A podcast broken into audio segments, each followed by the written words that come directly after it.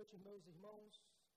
Como já é de conhecimento da maioria, de todos, com certeza, nós vamos iniciar na próxima segunda-feira, dia 12, mais uma campanha de jejum e oração.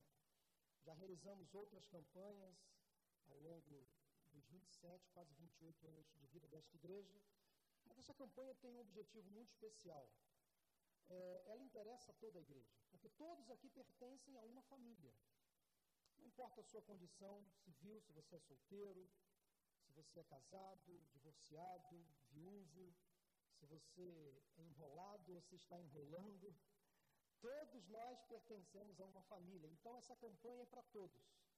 Você com certeza quer ter uma família inabalável. É verdade ou não é?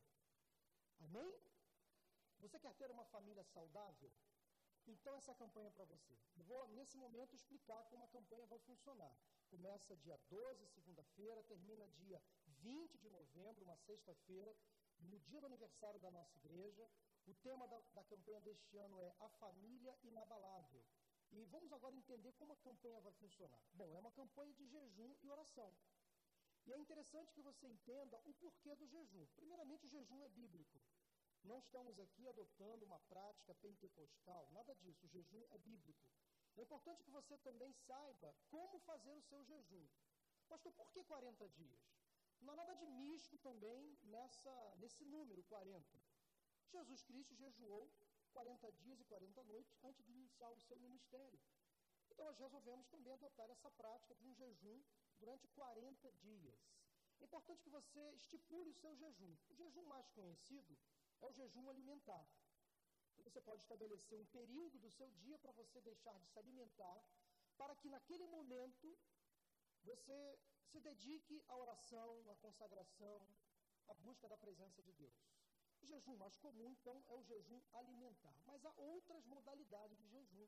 Por exemplo, há pessoas que preferem fazer o jejum de novela. Eu sugiro que você, caso queira, faça o jejum de novela. Jejum de internet, já pensou? Jejum de Facebook.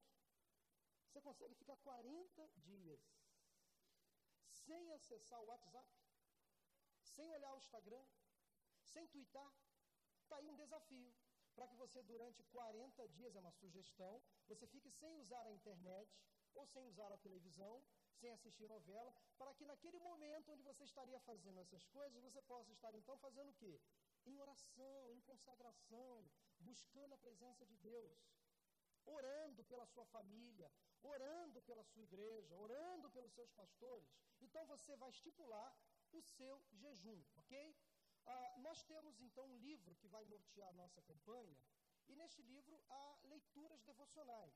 Durante 40 dias, há 40 leituras devocionais. Nós vamos também utilizar as reuniões diárias do Manhã com Deus, uma reunião de oração que nós temos aqui, de segunda a sábado, de 7h30 às 8 horas, e todo domingo, de 8 às 9 horas da manhã.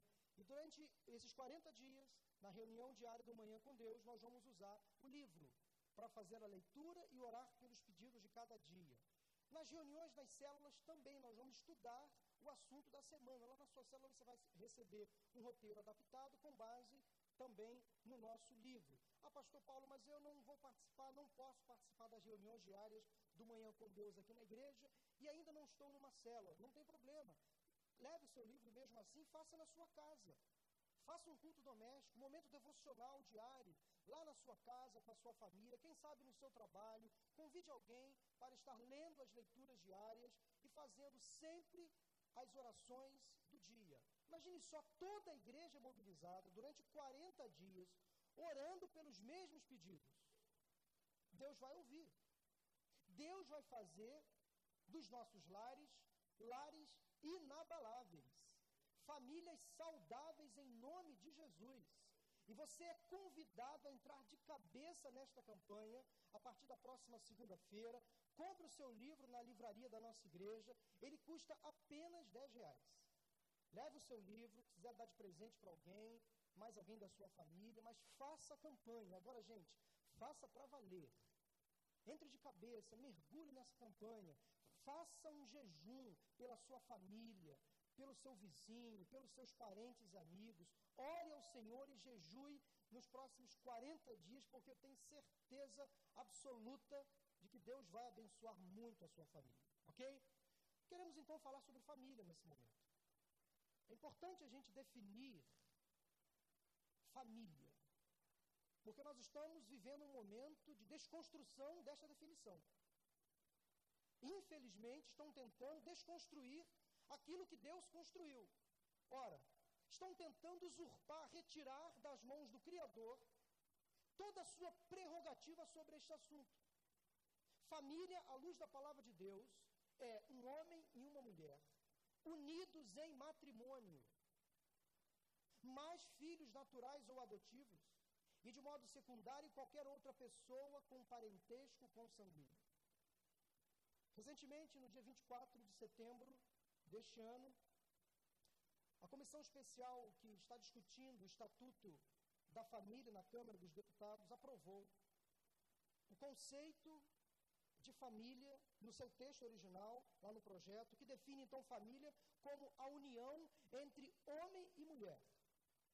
Esta foi apenas uma primeira de muitas outras batalhas que estão sendo lutadas lá em Brasília.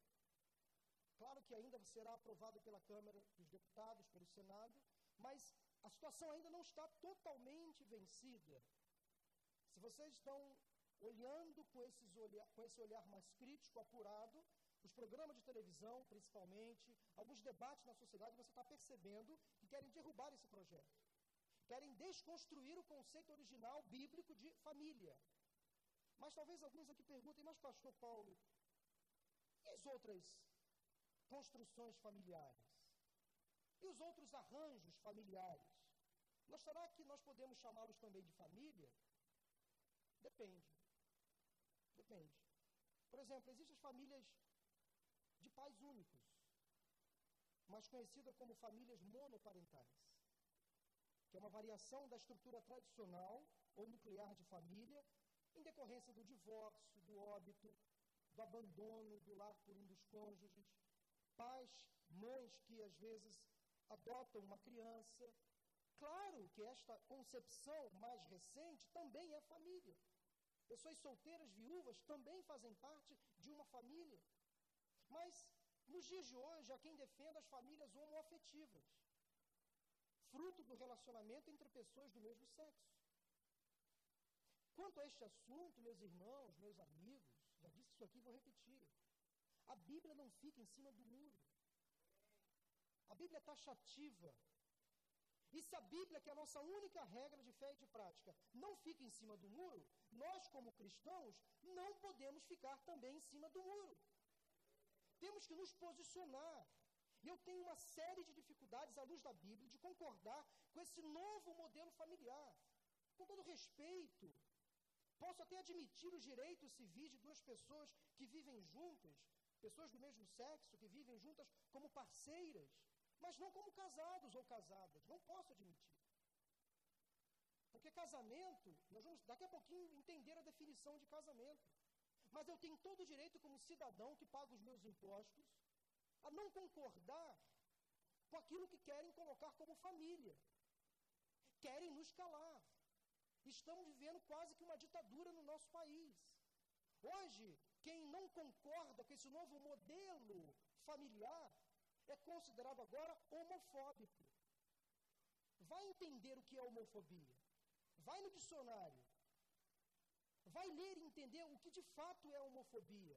E nós somos completamente contrários. Nós não somos homofóbicos. E somos contrários àqueles que se dizem homofóbicos. Mas você expor a sua opinião, você se declarar cristão, com base naquilo que a Bíblia nos ensina, isto é homofobia? Claro que não. Nós precisamos entender o que a Bíblia diz sobre casamento e sobre família. Casamento, segundo o dicionário Aurélio, está no Aurélio, é um ato solene de união entre duas pessoas de sexos diferentes, capazes e habilitadas com legitimação religiosa e ou civil. Está no Aurélio. Vamos então para a Constituição Federal, que abre até uma, margem, uma margem para a conhecida união estável. Para efeito da proteção do Estado, é reconhecida a união estável entre o homem e a mulher como entidade familiar, devendo a lei facilitar sua conversão em casamento. Então, há muitas pessoas, há muitos casais que apenas têm uma união estável. Nós recebemos na igreja pessoas assim, nós nós orientamos para que, em breve, elas façam a certidão de casamento. Transformem esta união estável em casamento. O que impede você de se casar de forma legítima diante de Deus e dos homens? Veja bem que a própria Constituição Federal, ela abre uma margem para o contrato de união estável, mas facilita a conversão deste contrato em casamento.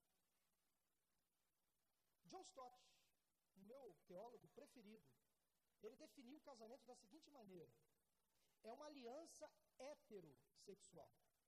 E aí ele é taxativo, para não deixar dúvidas. Exclusiva entre um homem e uma mulher, ordenada e selada por Deus, antecedida da permissão pública dos pais ou seja, se você quer se casar, primeiro tem a bênção dos seus pais. Eles têm que autorizar o casamento, permitir o casamento. Consumada, o casamento é consumado na união sexual, ou seja, sexo é para ser feito no casamento. Sexo antes do casamento, a Bíblia diz que é pecado. E a este pecado, a Bíblia diz o nome, é um nome feio. Sexo antes do casamento é pecado, e a este pecado a Bíblia fala, o pecado é da fornicação. Sexo antes do casamento é pecado, sexo fora do casamento também é pecado. Sabe qual é o nome desse pecado? É feio esse nome também, a Bíblia diz o nome: adultério. Mas eu quero dizer uma coisa interessante para vocês. Se sexo antes do casamento é pecado, se sexo fora do casamento é pecado, casamento sem sexo também é pecado. Sabia disso? Casamento sem sexo é pecado. Pastor, é pecado? É pecado. A Bíblia dá o nome desse pecado? Não dá não, mas eu dou. Eu dei. Eu criei o um nome desse pecado. Sabe qual é o nome desse pecado? Do casamento sem sexo? Dor de cabeça. Não estou afim. Estou cansado. Quem sabe amanhã. Sexo é para ser feito no casamento. E quando o casal não pratica o ato sexual, está em pecado sim, porque está na Bíblia. 1 Coríntios 7, vai ler a Bíblia. Se porventura o casal deixar de ter relações sexuais, que deixe por mútuo consentimento, que haja acordo, para que naquele momento eles façam o quê? Estejam orando e jejuando durante 40 dias. 40 dias sem sexo sei se vai rolar. Mas sem novela rola. Sem internet também dá. Então fiz questão de dizer isso claramente porque há muitas pessoas que têm nesta questão do sexo um pecado de estimação. Gente, hoje em dia cresce o número de casais não casados, casais de namorados de noivos evangélicos, que têm relações sexuais antes do casamento. E esse número parece que é quase igual a casais que não estão na igreja. Parece que há um liberalismo, uma permissividade, um secularismo que atinge as nossas igrejas. O adultério também. Casais casados que ficam se privando do sexo e abrem brecha, abrem margem para ação maligna no casamento. Isso é muito sério. Por isso que o autor desta definição ele é muito contundente. O casamento é para ser feito com sexo consumada na união sexual que resulta em uma parceria temporária. Até que os primeiros problemas apareçam. Até que alguém melhor apareça, mais bonito, mais bonita. Não! Você não foi obrigado a se casar. E se casou, é para a vida inteira. Vai envelhecer com essa pessoa. Amém ou misericórdia? Amém, vai envelhecer com ela. Ela vai envelhecer e você também vai. Está pensando o quê? Que só ele vai ficar barrigudo? Só ela vai ficar gaga, você também vai ficar. É uma união permanente. Não é para devolver, né, Naná? Está fazendo carinho no Lutero. Quantos anos? 54 anos de casamento, graças a Deus. Se Deus quiser, a gente chega lá. União permanente, de apoio mútuo, um ajudando o outro, e que normalmente é coroada pela dádiva de filhos. Gente, quando os filhos chegam, aí completa. Bagunça a casa, mas é uma bagunça que melhora o ambiente. Olha, se você ainda não teve filhos, se você está em idade para tê-los, tenha, porque é muito bom. Filhos é uma bênção, de fato é uma herança do Senhor. A família se completa, alegra o ambiente, a casa fica mais bagunçada, mas fica tudo legal, faz bem. Pense nisso. Porque há uma geração hoje de casais que, que essa geração se casa tarde. A média hoje de casamento está entre 28 e 29 anos. Casais se casam tarde, consequentemente, não querem ter filhos. Não querem ter. Passo o tempo, estou muito novo. Vou fazer faculdade, vou ganhar dinheiro, vou viajar o mundo. Aí quando pensa em ter filhos, 45 anos. Já passou da época. Já passou. Uma mulher para ter filhos com 40 anos é muito difícil. O homem consegue ter filhos até os 80. Está comprovado. Mas a mulher não consegue ter filhos com 80. O caso de Sara é uma exceção. É um milagre de Deus. Mas, via de regra, a mulher tem uma vida fértil até os 35, 38, 40 anos, 45 no máximo. Passando disso, já é um risco à saúde da própria mulher e da criança. Então, se é para ter filhos, que tenha logo. Faz bem ter filhos. Amém ou misericórdia? Graças a Deus por isso. Gênesis 2,24, por essa razão o homem deixará pai e mãe, e ele se unirá à sua mulher, e eles se tornarão uma só carne, a base bíblica para o casamento. Deus instituiu o casamento. E ele foi o principal celebrante, testemunha do primeiro ato conjugal da história, unindo Adão e Eva. Nós vamos entender melhor um pouco dessa definição daqui a pouquinho, do que é casamento à luz da palavra de Deus. Casamento foi instituído por Deus. Deus instituiu o casamento. Casamento não foi estabelecido por uma lei humana, nem inventado por alguma civilização. Não. Ele antecede a todas as culturas, tradições, povos e nações. É uma instituição divina, estabelecido desde a criação do mundo. Hebreus capítulo 11, perdão, capítulo 13, versículo 4, diz que o casamento deve ser honrado por todos. Há uma versão que diz assim: digno entre todos seja o matrimônio. Nós precisamos honrar, valorizar, prestigiar o casamento. Não é uma instituição falida. Não é um faz de conta. Não é um cenário que está sendo montado ali naquela cerimônia. É um ato solene diante de Deus. E a história do primeiro casal, Adão e Eva, é apresentada no Antigo Testamento como a origem do casamento. Deus é o autor do casamento e hoje estão querendo mudar esse conceito. Do homem que Deus criou, ele formou uma mulher. E da mulher e do homem, Deus então instituiu o casamento. A partir dali do casamento, ele instituiu a família. A partir da família, Deus criou uma sociedade, um povo.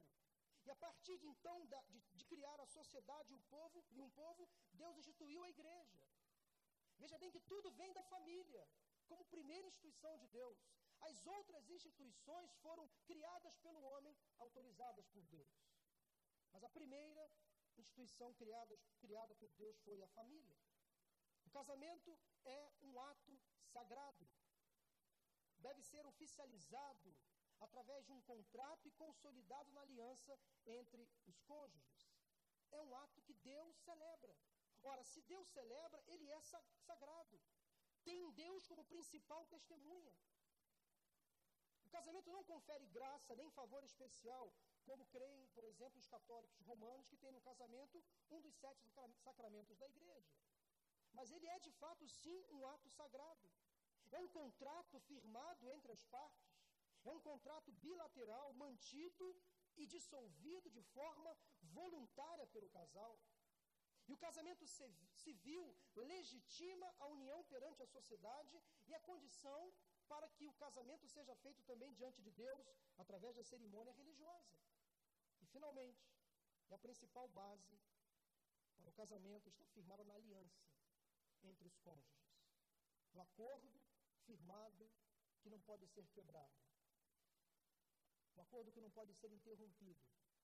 É um pacto firmado diante de Deus, das testemunhas, para viver juntos até que a morte os separe.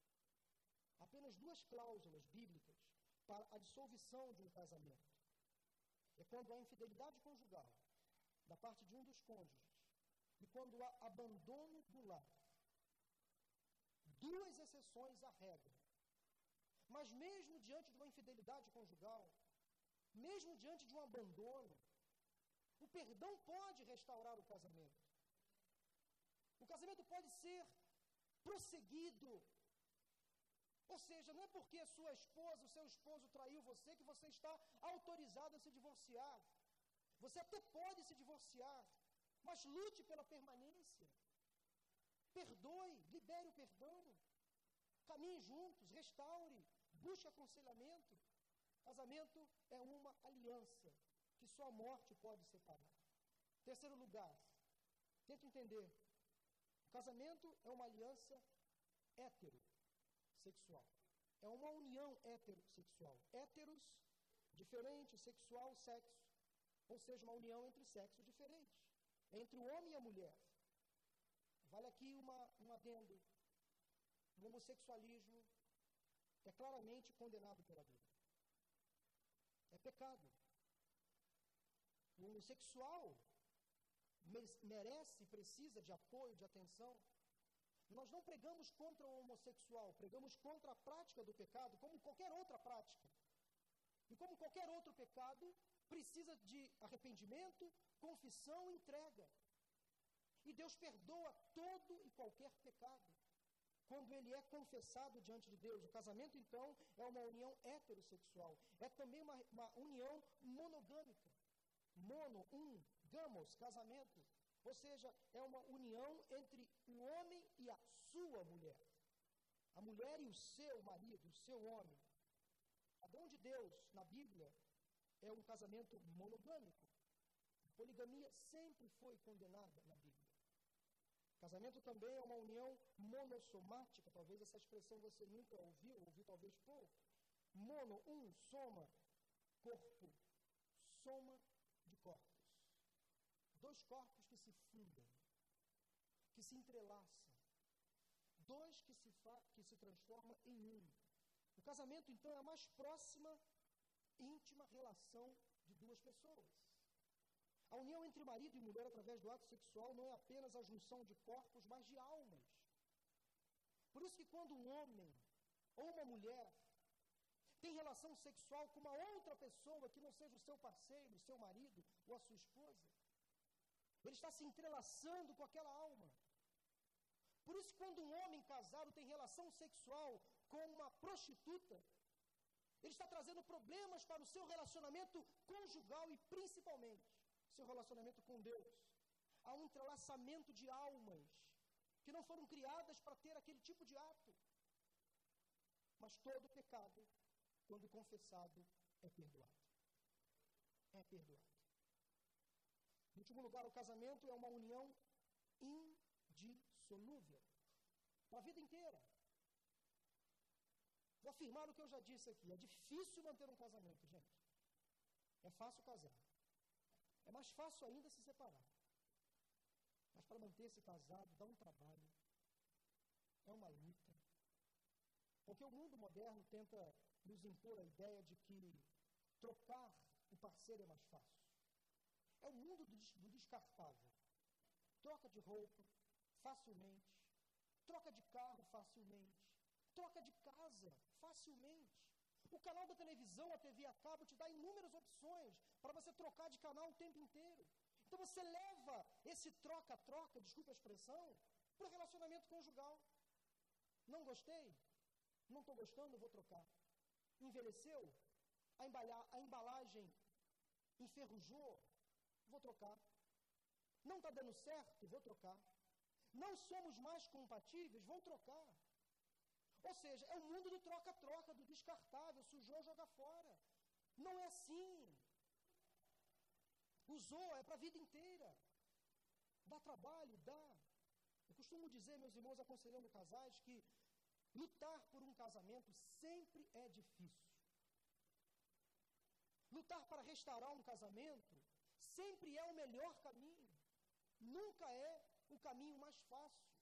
Porque manter um casamento requer atitude, compromisso, mudança de comportamento, quebrantamento, coração e mente, perdoar, admitir as fraquezas e as falhas. Manter um casamento não é fácil, mas é o melhor caminho. E você que é casado vai ter oportunidade de lutar pelo seu casamento ao longo desses próximos 40 dias. Você que ainda não é casado, ore ao Senhor. Você que já foi casado, não se sinta diminuído. Você não é um desfavorecido, não é um fracassado. Por algumas razões você enfrentou um divórcio. Deus sabe por quê. Mas se porventura você está num segundo relacionamento, num segundo casamento, por favor, faça deste relacionamento o primeiro, o único e o último. Para por aí. Não fique mais tentando trocar. O negócio está enrolando. Desenrola. Busque ajuda. Há conselheiros na igreja. Há uma campanha de oração. Há um curso Casados para Sempre. Os pastores estão à sua disposição. Não deixe o casamento estragar. Não empurre com a barriga. Não procrastine. Não adie uma solução. Busque ajuda. Vale muito a pena manter um casamento. Qual o propósito do casamento? O casamento foi criado por Deus, seguindo aquele propósito de Gênesis 2, 24. O homem deixará seu pai e sua mãe. Ou seja, deixar é deixar. É criar uma nova família. É estabelecer um novo vínculo. Deixar não é abandonar, não é esquecer. Mas o deixar é você se comprometer a cortar alguns laços. Cordão umbilical tem que ser cortado. Você que é casado tem que manter uma vida de casado. Não pode querer estar casado mantendo uma vida de solteiro. Então vire a página e continue lendo o livro. E você vai descobrir coisas maravilhosas nesse novo livro que você vai descobrir, que se chama casamento. Então quem está, está para se casar tem que entender que ele passa a criar uma nova família. A sua aliança não é mais com seu pai, com a sua mãe, nem com seus irmãos, é com seu cônjuge. E quando os filhos nascem, não é com seus filhos, é com seu cônjuge. O homem deixará pai e mãe como também expressão de liberdade. Ele passa a ter a sua própria liberdade, não é uma libertinagem. Mas ele passa a entender que ele passa a viver com o seu cônjuge uma nova esfera de relacionamento, novas conquistas, novas realizações. Segundo o propósito, se unirá à sua mulher. E essa união é união física, como já disse aqui. A união de corpos, é o ato sexual sendo feito no casamento, é demonstração física do amor. O sexo é bom para o casal, para a procriação, para gerar filhos e também como alívio da tensão e do estresse. Quem é casado sabe o que eu estou falando. Como é bom você ter um bom relacionamento sexual com a sua esposa, com o seu esposo. Prova o amor, fortalece a união. Você planeja filhos através do ato sexual. Terceiro e último propósito é que eles se tornarão uma só carne. A necessidade de companhia, de relacionamento, como nós precisamos um do outro. E a família nos dá essa possibilidade de termos companhia, afeto, cuidado, carinho, acolhimento dentro da casa. Você pode ser abandonado pelos seus amigos, pode sofrer decepções na rua, no seu trabalho, até mesmo na igreja.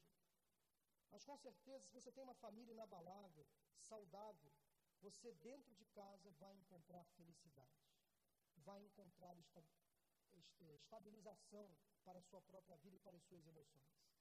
Quando os dois se tornam uma só pessoa, uma só carne, um só propósito, um só objetivo, até que a morte os separe. Há um autor chamado Carlos Zimmermann, ele é um sociólogo, historiador da Universidade de Harvard. Ele escreveu um livro Família e Civilização. Ele apontou algumas características de uma família em crise. Ele fez uma pesquisa em diversas culturas e verificou uma coisa muito interessante. Ele percebeu que havia uma forte relação entre a desintegração dessas culturas com o declínio das famílias. Ele chegou à seguinte conclusão: casamentos em crise, famílias em crise, o que acontece? É quando esses casamentos perdem a sua qualidade de sagrado, tempo, espiritualidade.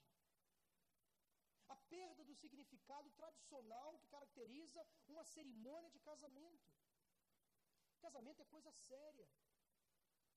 Eu realizo muitas cerimônias de casamento, algumas delas em salões de festas, em clubes, em sítios. E é claro que me causa muito constrangimento.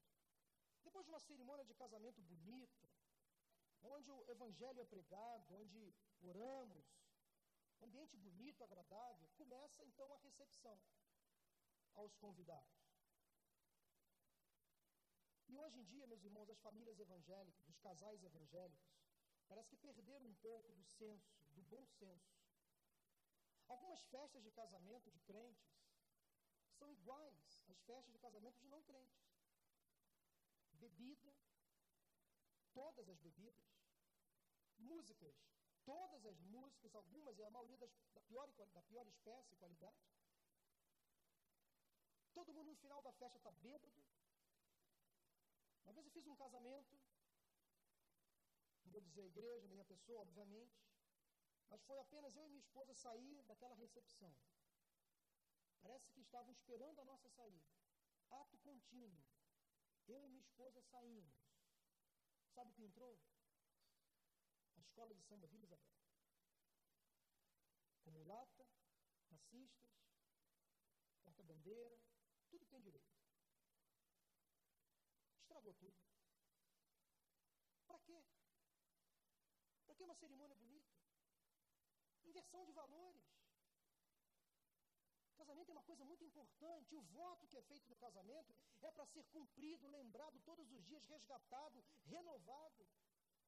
Eu me comprometi com você, minha esposa, meu esposo, de permanecer contigo até que a morte nos separe. Na alegria, na tristeza, na saúde, na enfermidade, na fartura ou na escassez. Casamento é algo muito sério. O desrespeito público aos pais e às autoridades em geral. Vemos quase que uma anarquia no Brasil. Jovens parecem que não respeitam mais os seus pais, nem as autoridades. Vi de exemplo agora das praias, onde os meninos vão para as praias da nossa cidade afrontando a polícia, jogando areia na polícia, batendo no policial militar. É uma afronta à autoridade. Não aprenderam em casa. Um menino desse nunca respeitou seu pai e sua mãe. Muitos deles foram criados sem pai e sem mãe famílias desestruturadas. O aumento da delinquência juvenil, da, da promiscuidade, da rebelião. É o que está acontecendo também em nossa sociedade. A relutância e até mesmo a recusa em aceitar padrões tradicionais para o casamento e a responsabilidade familiar. Outra crise que o casamento de hoje, a família de hoje enfrenta. O crescente desejo de aceitar-se o adultério,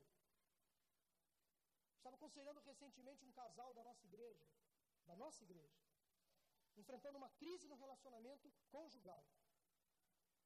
E Satanás foi tão sutil, colocou na mente daquela menina, daquela mulher, perdão, da mãe, que o seu marido estava tendo insinuações com a sua filha. E sabe por que Satanás colocou esse desejo no coração e na mente daquela mãe, daquela mulher. Porque teve um dia que eles estavam assistindo essa novela agora, não sei se já acabou, da, da Rede Globo, que tem um caso de um rapaz que é casado com uma moça e tem um caso com a filha dessa moça. Vocês conhecem essa novela? Já acabou? Verdades secretas, não é isso? Verdade secreta. Olha o nome. Eu não assisto novela, mas eu leio sobre, até para ficar antenado. Houve um momento que aquela família estava reunida assistindo essa novela. E Satanás plantou no coração daquela mulher uma mentira que se revelou. Ela passou a entender, a fantasiar que o seu marido estava interessado na filha dela e não estava. Olha a crise instalada. Olha o que a Globo ensina, promove. incentiva, joga lixo nas nossas casas, sabe o que acontece depois? Quem vai tratar desse lixo? Quem vai limpar essa sujeira? Quem vai cuidar de uma mãe, de um pai que vê o seu filho envolvido com o homossexualismo ou com as drogas? Quem vai cuidar? É a igreja. A Globo joga a bomba e corre. Eu estou citando a Globo como a principal responsável pela sujeira que há na família brasileira. Joga a bomba e corre. E quem vai desarmar a bomba? Somos nós, igreja. Esperança para o mundo. Nós somos responsáveis em consertar essa sujeira toda. Nós somos desarmadores de bombas.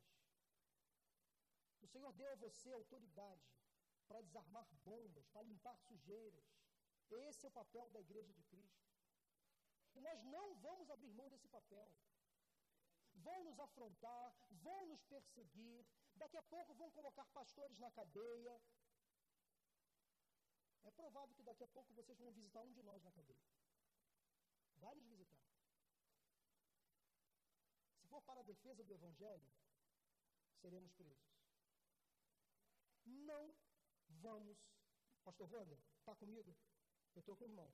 Não vamos abrir mão da pregação bíblica sobre casamento e família. É o que ele pensa. Eu estou com ele. Não vamos abrir mão, gente. Vamos sofrer perseguição, humilhação, mas nós não vamos abrir mão. Não vamos negociar o inegociável. Interesse progressivo por perversões sexuais e o aumento dos crimes relacionados ao sexo. Pedofilia está aumentando, sabia disso? Está aumentando muito. Todas as outras práticas sexuais abusivas, perversas, aumentando demais. Pessoas completamente desregradas no seu relacionamento sexual. Querem fantasiar demais. Querem fazer coisas absurdas. E acabam contaminando uma relação que tinha que ser santa. Nós precisamos estar, muito, estar muito atentos, meus irmãos, a essas investidas que são riscos ao nosso casamento e à nossa família. E aos nossos filhos. Para terminar, a pergunta que eu quero deixar para você é a seguinte: há esperança para a família? Responda essa pergunta. Há esperança para a sua família? Amém? Por isso eu quero convidar você a fazer essa campanha. Começa segunda-feira. Nós vamos orar pelas nossas famílias, jejuar pelos nossos casamentos, orar pelos nossos filhos, orar pelos nossos pais, pelos nossos irmãos. E há pessoas aqui que já passaram por um casamento, eu sei. Eu queria que você não se sentisse excluído desse processo. Não se sentisse fracassado. Se você hoje está divorciado, você também é família. Você tem um legado a deixar, uma história para as próximas